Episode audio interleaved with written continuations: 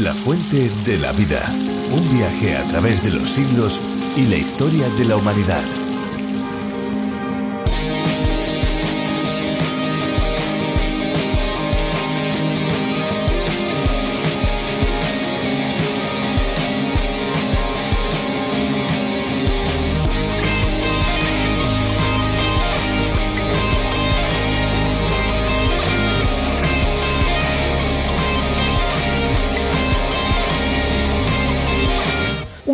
Es un volumen pequeño de algún líquido delimitado casi completamente por superficies encadenadas entre sí. La manera más sencilla de formar una gota es permitir que el líquido fluya suavemente hacia el borde de un recipiente. Cuando la gota exceda de un determinado tamaño, perderá su estabilidad y caerá. Las gotas de agua también se forman por condensación, al enfriarse un vapor o por atomización. Hola amigos, bienvenidos a La Fuente de la Vida, un programa en el que recorremos todos los libros de la Biblia descubriendo capítulo a capítulo las verdades que Dios ha dado a conocer. Soy Esperanza Suárez y aquí a mi lado Fernando Díaz. Así es, Esperanza, un saludo a todos los que nos escuchan y que se unen a este recorrido, a este viaje fascinante por el libro de los libros. Aquí estaremos con cada uno de ustedes presentando este tiempo de curiosidades, música y principalmente de aprendizaje de la palabra de Dios, de la Biblia. Efectivamente, y lo vamos a hacer de la mano de Virgilio Bagnoni, teólogo y profesor de la Biblia. Con él y también con Benjamín Martín nos acercaremos a la Biblia de una manera profunda. A partir de un espacio radiofónico cuyo nombre original es A través de la Biblia del teólogo John Vernon Magui. Más de 80 países aprenden del libro de los libros mediante este viaje a través de la Biblia. Y uno de esos países es España, país al que se ha traducido, adaptado la serie de más de 1.300 estudios, reflexiones a través de la labor de Virgilio Bagnoni. En esta versión ya contamos con cientos de miles de escuchas cada mes. Efectivamente, podemos hablar de millones de descargas. ¿Cuántas personas? Qué bueno saber que tantas personas acompañan el programa. Eh, para aquellos que quieren saber más, pueden visitar nuestra web, lafuentedelavida.com. También pueden obtener los bosquejos de los libros de la Biblia. Están en la página oficial de A través de la Biblia, pero ustedes pueden pedírnoslos a través de nuestro WhatsApp, el 601-203-265, o también info arroba radioencuentro Estamos realmente impacientes por empezar este estudio de la serie, pero eso sí, antes vamos a escuchar una canción. Estamos seguros que les gustará.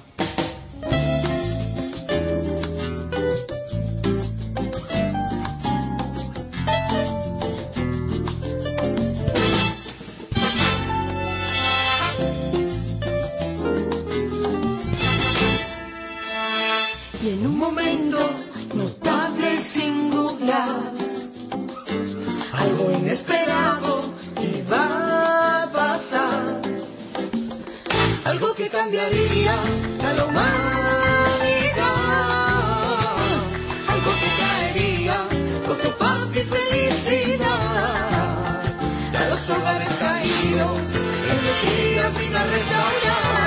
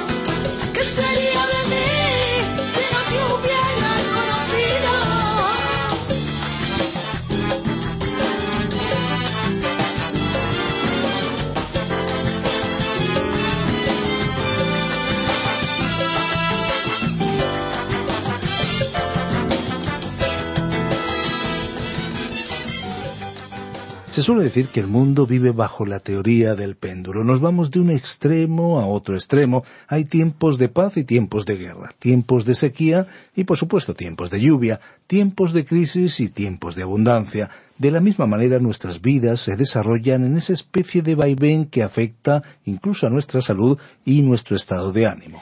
En la Biblia nos encontramos con la acción de ese mismo péndulo en la historia del pueblo de Dios. En algunas épocas estaban más cerca de Dios y en otras, por el contrario, se alejaban de él. Pero claro, las consecuencias de su comportamiento siempre llegaban y en muchos casos de una manera muy contundente.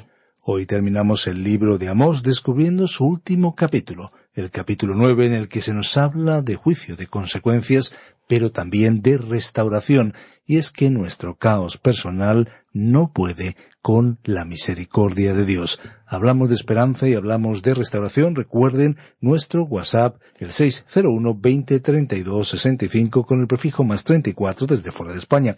Repetimos, 601-2032-65. Agradecemos también a todos aquellos que nos ayudan para que la fuente de la vida llegue día a día cada vez a más personas. 601-2032-65. Escuchamos ya la reflexión de hoy. La fuente de la vida. Nuestro estudio bíblico de hoy se encuentra en el libro de Amós, capítulo 9, desde el versículo 2 hasta el 15. Estimado oyente, hoy vamos a considerar los últimos versículos de este último capítulo de la profecía de Amós. Este capítulo 9 forma parte de la última gran división de este libro, comprendida entre los capítulos 7 y 9, titulada Visiones del futuro. El capítulo concluye el mensaje de juicio que el profeta había estado comunicando al pueblo de Israel. A continuación, Amós proyectó su mirada al futuro y expuso la perspectiva gloriosa de un reino de Israel restaurado. De esta manera, tenemos en este capítulo dos secciones. La primera lleva el título Visión de una dispersión mundial, que comienza en el versículo 1 y se extiende hasta el versículo 10. La segunda división fue titulada Visión de una restauración mundial y se extiende desde el versículo 11 hasta el versículo 15. Comentando el primer versículo dijimos que describía la llegada de los asirios. Debemos tener en cuenta que el altar aquí no es el altar del templo del rey Salomón en Jerusalén, sino probablemente el altar del templo del dios pagano Baal en la ciudad de Samaria. Las ruinas de este templo pueden verse hoy en aquel lugar. Después vimos la frase golpea los capiteles y que se estremezcan los umbrales y rómpelos sobre la cabeza de todos. En el momento en que el ejército enemigo sitiara la ciudad, la gente buscaría refugio en los templos, pero los templos caerían tan repentinamente que gran parte de la gente quedaría atrapada cuando las columnas se desmoronaran. Y también comentamos que la frase final del versículo dice No habrá entre ellos fugitivo que huya, ni refugiado de ellos que escape. El profeta quiso decir que aquellos que escaparan vivos de la ciudad serían conducidos al cautiverio. Ahora, dando comienzo a nuestro estudio y lectura asignados para el día de hoy, leamos el versículo 2 de este noveno y último capítulo de Amós que dice Aunque caben hasta el Seol, de allá los tomará mi mano, y aunque suban hasta el cielo, de allá los haré descender. Dice aquí, aunque caben hasta el Seol, que puede traducirse lo profundo del sepulcro, refiriéndose a la morada de los muertos. Hay dos cosas que causan el terror de los malvados. En nuestros días es como si a muchos se les hubiera sometido a un lavado cerebral por parte de la sociedad en general para que lo borren de sus mentes. Pero si las personas reflexionan un poco sobre este asunto, verán que los dos factores que traen terror al corazón de los malvados son la omnipresencia e inmutabilidad de Dios. Dios es omnipresente, o sea que está en todas partes. Incluso la muerte no lo puede separar a usted de Él. Y la inmutabilidad de Dios significa que Él nunca cambia. Jesucristo es el mismo ayer, hoy y por los siglos. Estas dos verdades constituyen un consuelo para los hijos de Dios, aunque son aterradoras para los malvados. Al Hijo de Dios, la omnipresencia de Dios le proporciona la seguridad de que Él nunca lo dejará. En la carta a los Hebreos, capítulo 13, versículo 5, encontramos las siguientes palabras. No te desampararé ni te dejaré. Esta es, pues, una hermosa realidad. Y el Señor también dijo, Al que a mí viene no lo echo fuera. Cuando Él lo recibe a usted, lo recibe por la eternidad. Nadie puede apartarle de su mano, y si usted se encuentra en su mano, hay que reconocer que está muy cerca de Él. El Señor Jesús también comparó nuestra relación con Él a la de una vid y sus ramas, o pámpanos. ¿Qué puede estar más cerca de una vid que sus ramas? Así que la omnipresencia de Dios constituye un gran consuelo para el creyente. Sin embargo, para el malvado, la omnipresencia de Dios es algo terrible. Muchas personas han llegado a grandes extremos para evadirse de la presencia de Dios. Pero ni siquiera la muerte puede separarnos de Dios. El rey David comprendió esta verdad cuando escribió en el Salmo 139, versículos 7 y 8, las siguientes palabras. ¿A dónde me iré de tu espíritu? ¿Y a dónde huiré de tu presencia? Si subiera a los cielos, allí estás tú, y si en el Seol hiciera mi estrado, allí tú estás. El poeta Francis Thompson no estaba tratando de ser irreverente cuando comparó a Dios con un perro de caza del cielo, que no le pierde el rastro a uno, no importa quién sea uno o dónde se encuentre. Dios siempre le sigue a uno el rastro y nadie puede librarse de su presencia. Después tenemos la inmutabilidad de Dios. Ninguna noticia humana es una novedad para Dios. Los grandes dirigentes mundiales, los profesores universitarios y los científicos no pueden enseñarle nada que le resulte nuevo. Dios no cambia de forma de pensar, nunca cambia. Recordemos la frase ya mencionada tan consoladora para el creyente que se encuentra en la citada carta a los Hebreos capítulo 13 versículo 8 y que afirma que Jesucristo es el mismo ayer, hoy y por los siglos. El mismo que anduvo por el mar de Galilea, que fue tan compasivo con la gente, es el mismo que aún hoy camina con el creyente. Ahora en el versículo 3 de este capítulo 9 de Amós leemos si se esconden en la cumbre del Carmelo, allí los buscaré y los tomaré. Y aunque de delante de mis ojos se escondan en lo profundo del mar, allí mandaré a la serpiente y los morderá. Nos llama la atención esta frase. Si se esconden en la cumbre del Carmelo, allí los buscaré y los tomaré. En la actualidad, la ciudad de Haifa está situada en el monte Carmelo. Este monte se encontraba cubierto de árboles y se elevaba hasta una altura de 546 metros. Allí, en las laderas del monte, también hay cuevas, dicen que centenares de ellas, especialmente en la ladera orientada hacia el mar. Pero aun si los israelitas se escondieran allí, Dios los encontraría, y aunque intentaran refugiarse en las profundidades del mar, descubrirían que Dios también llegaba hasta ellos. No podían huir de él. Dice el versículo cuatro de este capítulo nueve. Y si van en cautiverio delante de sus enemigos, allí mandaré la espada y los matará, y pondré sobre ellos mis ojos para mal y no para bien. La frase y si van en cautiverio delante de sus enemigos implicaba que irían voluntariamente para salvar sus vidas, pero aún así no escaparían al castigo de Dios. Estimado oyente, los malvados hacen bien en temer a Dios y al futuro. No hay huida posible para ellos. Aquel que se quita la vida pensando que de esa manera se librará de sus problemas, se meterá en un verdadero problema cuando se enfrente con Dios. Como a nivel popular se dice, será como saltar de la sartén para caer en el fuego, y esto casi literalmente. Leamos ahora el versículo 5. El Señor Dios de los ejércitos toca la tierra y ésta se derrite, y lloran todos los que en ella moran crecerá toda ella como un río y mermará luego como el río de Egipto.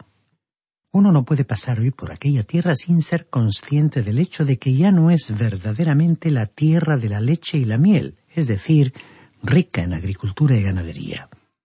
Incluso con las obras de irrigación y cultivos está lejos de disfrutar de esa pasada riqueza. Es que el juicio ha caído sobre ella. Ahora, el versículo seis de este capítulo nueve de Amós dice él edificó en el cielo su habitación y ha establecido su expansión sobre la tierra. Él llama a las aguas del mar y sobre la faz de la tierra las derrama. El Señor es su nombre. De esta forma elocuente el profeta Amós estaba recordándole a su pueblo la omnipotencia de Dios. No sólo es Él omnipresente, sino que también es omnipotente. ¿Quién hizo todo esto? Allá en la inmensidad de los cielos, la luna, el sol, los planetas, las enormes galaxias, los cuásar, fuente de radio cuasi estelar que está aparentemente muy lejos y emite enormes cantidades de energía, es decir, todo el universo obedece a Dios.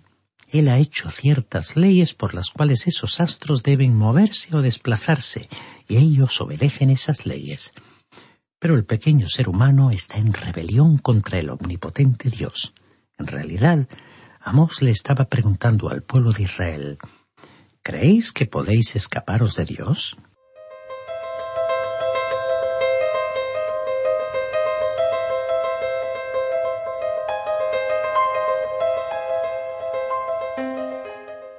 Ahora a continuación leeremos una de las declaraciones más extrañas de la Biblia y es extraordinaria. Leamos el versículo siete de este capítulo nueve. Hijos de Israel, ¿no me sois vosotros como hijos de etíopes? dice el Señor. ¿No hice yo subir a Israel de la tierra de Egipto, de Caftor a los filisteos y de Kir a los arameos? Cuando Dios quiso que ellos supieran cuánto los amaba, fue como si les hubiera dicho, Os amo como amo a los etíopes. Cuando los italianos invadieron Etiopía en el año 1935, algunos estudiaron las profecías bíblicas sobre Etiopía. Fue sorprendente descubrir el lugar que Etiopía tiene en el programa de Dios para el futuro. Como nación puede parecernos poco importante, pero no obstante es muy importante para Dios. Continuamos leyendo el versículo ocho de este capítulo nueve de Amós. Ciertamente los ojos del Señor Dios están contra el reino pecador y yo lo borraré de la faz de la tierra, mas no destruiré del todo la casa de Jacob, dice el Señor. En este pasaje, el reino pecador era Israel, por supuesto. La frase yo lo borraré de la faz de la tierra quería decir que él lo destruiría como un reino separado o independiente. Cuando Dios haga regresar al pueblo de Israel a su tierra, los israelitas ya no serán un reino dividido, sino que serán un solo pueblo bajo la soberanía de alguien que se sentará en el trono de David. Leamos ahora el versículo nueve. Porque yo mandaré que la casa de Israel sea zarandeada entre todas las naciones, como se zarandea el grano en una criba sin que caiga un granito en la tierra. Dios dijo aquí, yo mandaré que la casa de Israel sea zarandeada entre todas las naciones. Si alguien se pregunta dónde se encuentran las llamadas diez tribus perdidas de Israel, diremos que están esparcidas por todo el mundo y que lo que a Dios concierne no están perdidas.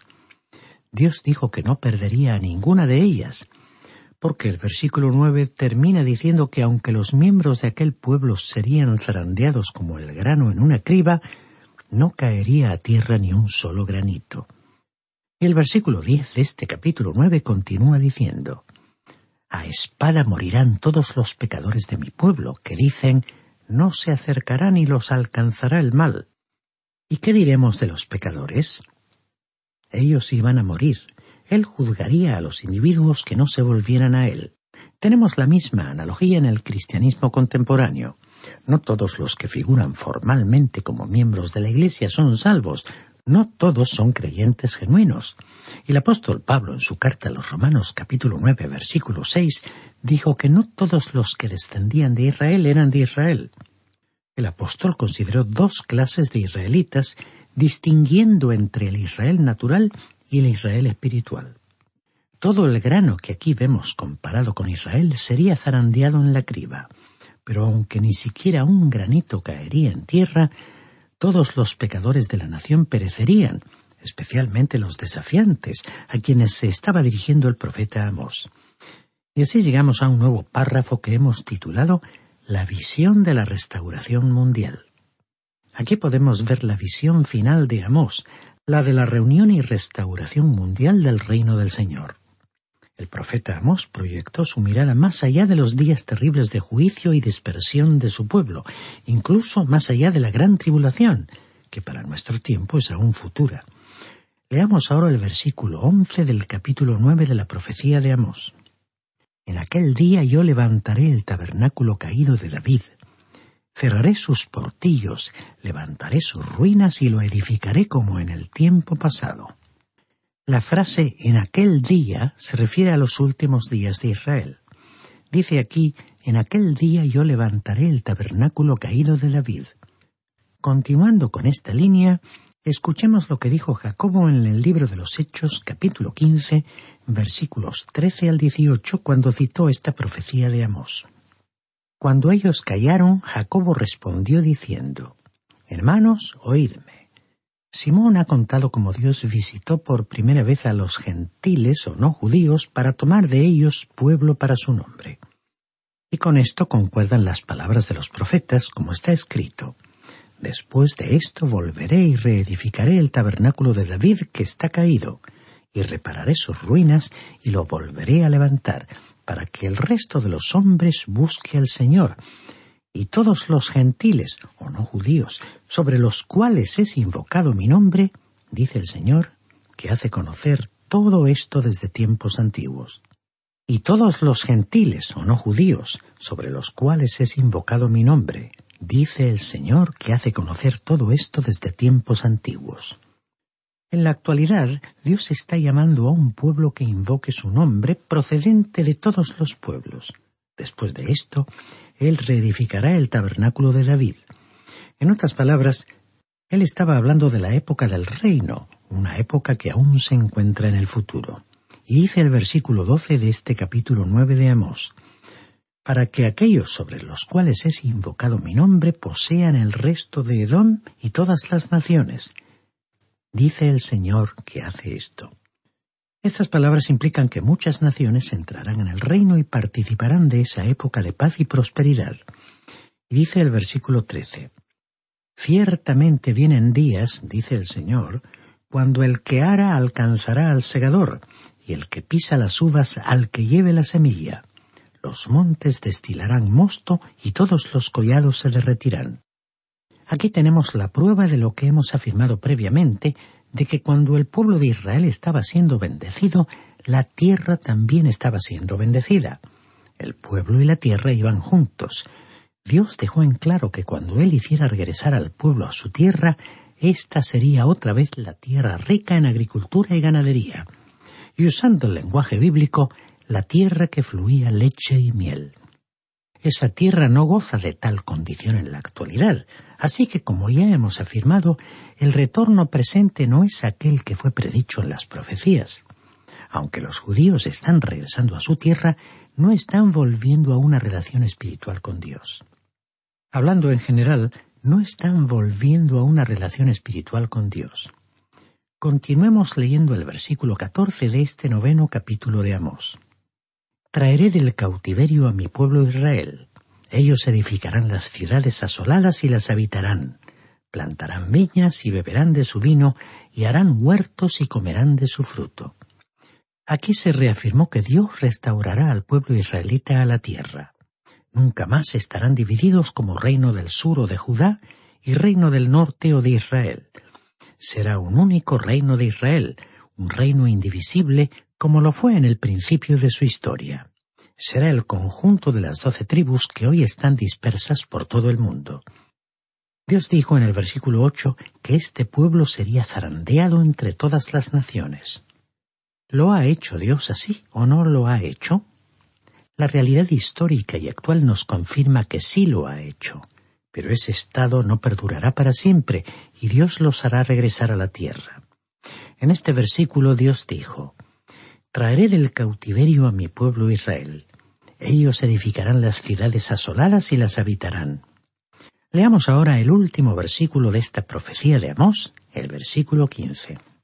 Pues los plantaré sobre su tierra y nunca más serán arrancados de la tierra que yo les di, ha dicho el Señor tu Dios. O sea que cuando en el futuro Dios los sitúe en la tierra, se quedarán allí de forma permanente. Estas son las cosas que Dios dijo que haría por su pueblo. En primer lugar, Él va a restaurar la dinastía de David. ¿Quién cree usted que será el rey? Será un descendiente de David llamado Jesús, nacido en Belén, de la casa y del linaje de David. Él gobernará.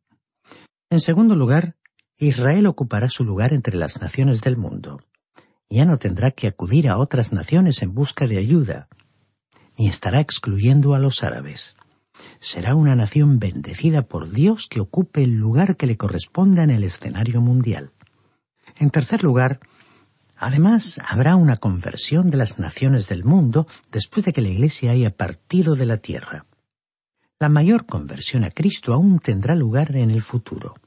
¡Qué gran día será! En cuarto lugar, los israelitas reconstruirán las ciudades asoladas y residirán en ellas. En quinto lugar, comerán del fruto de sus huertas y beberán el vino de sus viñedos la maldición de la tierra habrá sido removida y entonces ésta producirá con abundancia. En sexto lugar, finalmente, hablando también de los israelitas y por boca del profeta, Dios dijo lo siguiente Nunca más serán arrancados de la tierra que yo les di.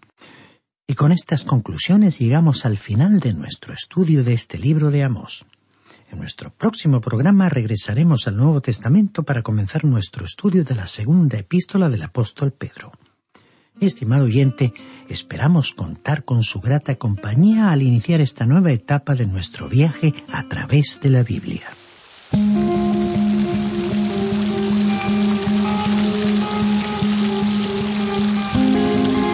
Interesantísimo el programa de hoy, ¿no creen? Sencillo pero profundo. Sin duda ha sido un tiempo muy bien invertido, un tiempo que agradecemos que lo hayan pasado junto a nosotros y por supuesto damos gracias de todo corazón a aquellos que nos ayudan para que este programa llegue hasta donde usted se encuentra. Si alguno quiere volver a escuchar este espacio o tal vez programas anteriores, lo pueden hacer en nuestra web, lafuentedelavida.com o bien en la aplicación La Fuente de la Vida que también se puede encontrar con el nombre de A través de la Biblia. Nuestras vías de comunicación más inmediatas son el teléfono 91 422 0524, recuerden 91 422 0524 y el WhatsApp el 601 203 265. Recibimos sus mensajes de texto y de voz. Recuerde que si llaman o contactan desde fuera de España deben marcar o escribir el prefijo más 34 y si desean enviarnos un correo electrónico lo pueden hacer a la dirección info arroba radioencuentro.net y también info arroba lafuentedelavida.com. Si les ha gustado, si les ha interesado el espacio de hoy, estamos seguros que volverán en el próximo. Pero si no les hubiera gustado, nuestra sugerencia es que vuelvan en el próximo, porque en cualquier momento vamos a sorprenderles. Así que para aquellos que son asiduos, les recordamos que este es un medio para poder llegar a sus amigos y familiares con el mensaje de la Biblia. Aproveche esta herramienta, comparta en sus redes sociales. Recuerden, la fuente de la vida es una fuente de agua viva que nunca se agota. Beba de ella. Este ha sido un programa de Radio Transmundial producido por Radio Encuentro, Radio Cadena de Vida.